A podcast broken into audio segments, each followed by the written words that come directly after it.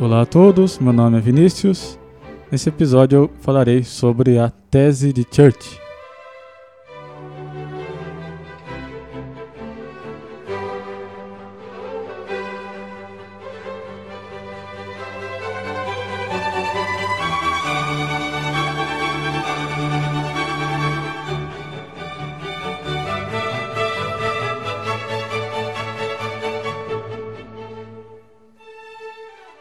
Bom, esse episódio, na verdade, ele é o episódio número 7 da nossa série chamada Máquina de Turing, Problema da Parada e Incompletude em Sistemas Formais, que eu estou postando lá no ambiente Moodle do nosso site.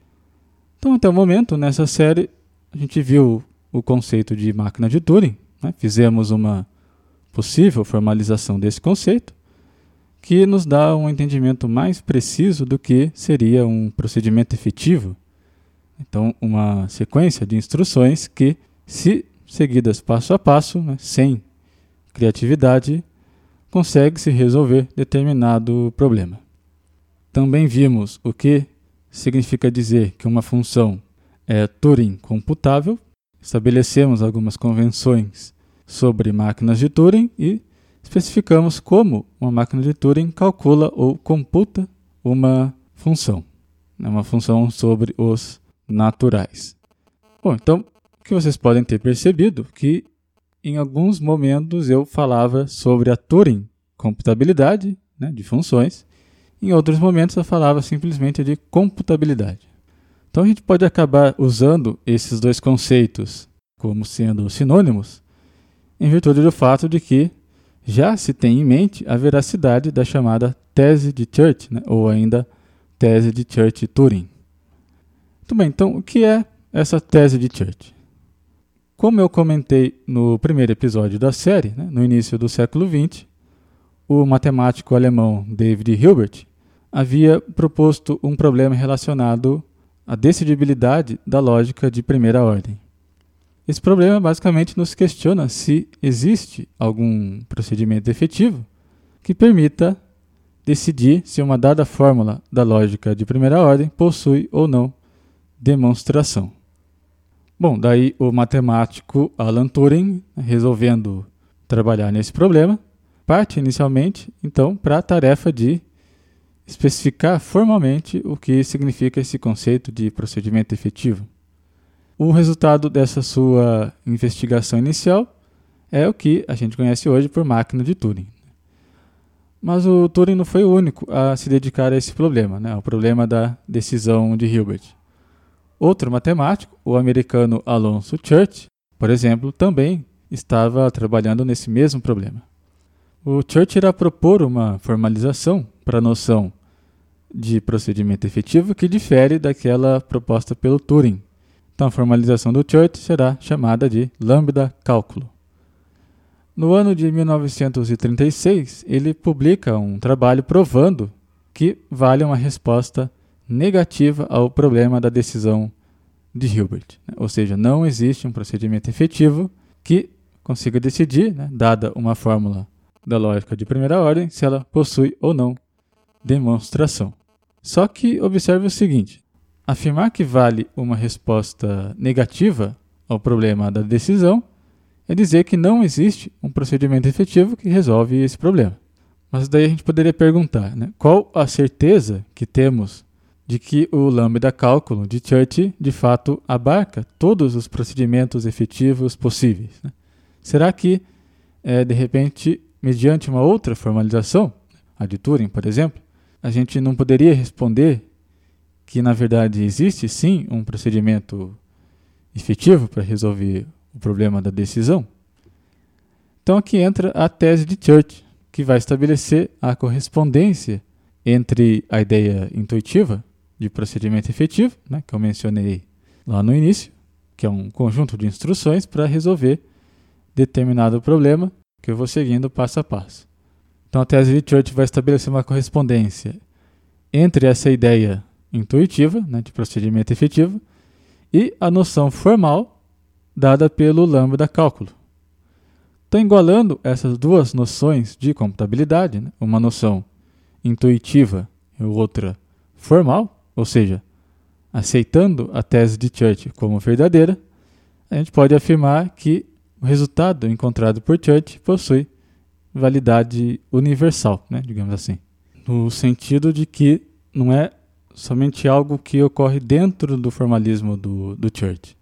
Mas tem outra questão interessante também. Antes do Church, já havia uma noção formal da ideia de computabilidade dada pelo lógico Kurt Gödel, chamada de funções recursivas. Dois alunos do Church conseguiram, no ano de 1935, demonstrar a equivalência dessas duas formalizações. A formalização de Gödel, que são as funções recursivas, e a de Church, que é o lambda cálculo. Isso vai acrescentar, é claro, uma força à tese de Church, lembrando que o trabalho de Church, que eu citei, sobre o problema da decisão, sairia em 1936. Nesse mesmo ano de 1936, Turing também publicaria o seu trabalho sobre o problema da decisão. Então, o Turing, né, da mesma forma que o Church, ele vai demonstrar que o problema da decisão admite uma resposta negativa em relação à sua própria formalização, né, dada pelas máquinas de Turing. E além disso, também demonstrou que as noções de máquina de Turing e o lambda cálculo são também equivalentes. Então, tudo que pode ser computado, calculado por máquina de Turing, também pode ser calculado ou definível no lambda cálculo e vice-versa. Né? Ou seja, as duas noções calculam a mesma classe de funções. Então, de certa maneira, até esse ponto a gente já teria três noções formais da ideia de computabilidade que são equivalentes entre si. Agora, o grande diferencial das máquinas de Turing, particular, é que Turing conseguiu quebrar minuciosamente, digamos assim, o processo de computação em três componentes fundamentais. Então, primeiro é ler e escrever símbolos. Segundo é mudança de foco né, ou de atenção. E o terceiro é mudança de estado mental. Isso é o que basicamente uma máquina de Turing faz, né? conforme a gente pode ver nas primeiras apresentações da série.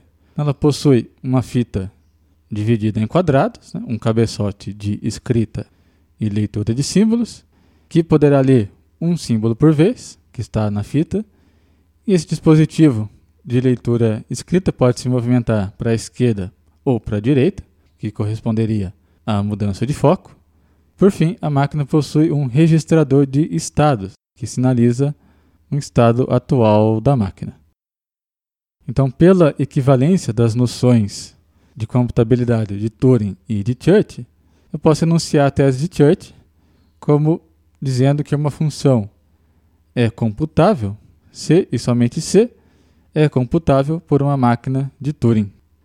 E daí, considerando essa tese como verdadeira, eu posso então, em vez de dizer que uma função é Turing computável, eu posso dizer simplesmente que ela é computável. Então veja, quando o Turing faz essa quebra minuciosa do processo de computação, né, naqueles três componentes fundamentais, a gente pode perceber com uma maior clareza o que está em jogo na tese de Church, que é o fato de que uma função matemática poder ser calculada por meio de um processo simples, né? tão fundamental de basicamente leitura e escrita de símbolos. Para finalizar, vale citar também que depois de Gödel, Church e o Turing, várias outras formalizações da noção de computabilidade também foram propostas, né? por exemplo, os sistemas de manipulação de símbolos de Post, a computabilidade de Markov, as máquinas de computação URM e assim por diante. Todas essas formalizações calculam a mesma classe de funções. Então a gente pode dizer que todas elas são equivalentes. Então é isso, muito obrigado por ouvir o podcast e até o próximo episódio.